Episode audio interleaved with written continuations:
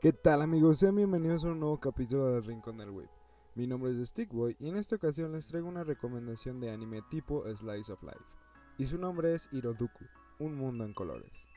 La primera vez que este anime fue emitido fue en el año 2018, en la temporada de otoño. Animado por el estudio PA Works.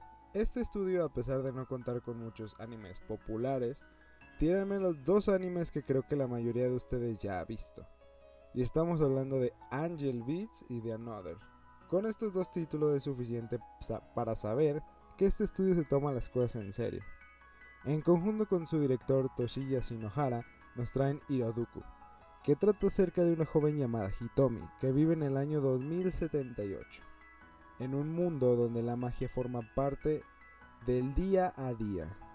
Hitomi es una maga, que lamentablemente ha aprendido a odiar la magia, una chica tímida y sin amigos, que la vida no la ha tratado de la mejor manera posible. Hasta que una noche, su abuela Kohaku le dice que la espere para ver unos hermosos fuegos artificiales. Hitomi acepta, aunque esto para ella le añade más tristeza a su situación, ya que desde pequeña no puede ver colores. El mundo es visto en blanco y negro bajo sus ojos. Sin embargo, su abuela Kohaku quiere ayudarla, para esto, su abuela construye un reloj con polvos estelares y magia del tiempo para regresar a 60 años, cuando Kohaku era un estudiante de preparatoria.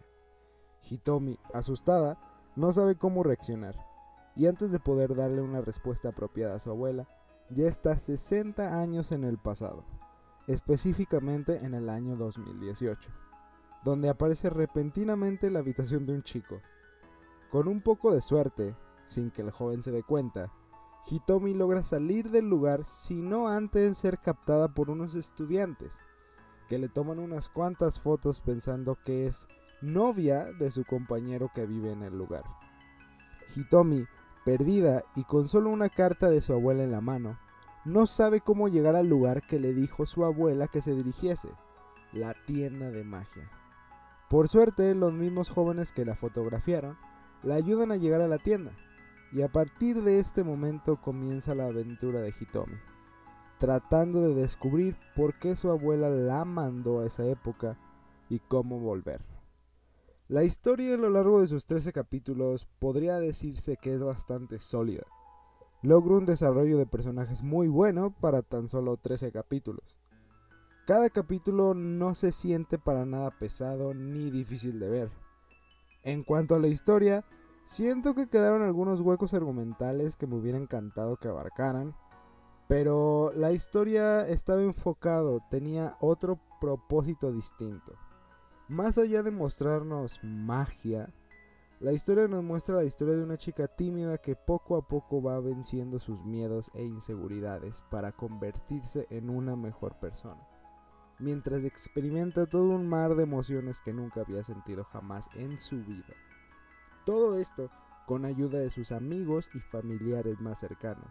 Y sí, sé que hemos visto esta clase de historias miles de veces contada de maneras distintas. Pero lo que hace a Hiroduku especial es que nos plantea propuestas interesantes acerca de cómo afrontar los eventos inevitables de la vida y no dejarnos caer en el camino.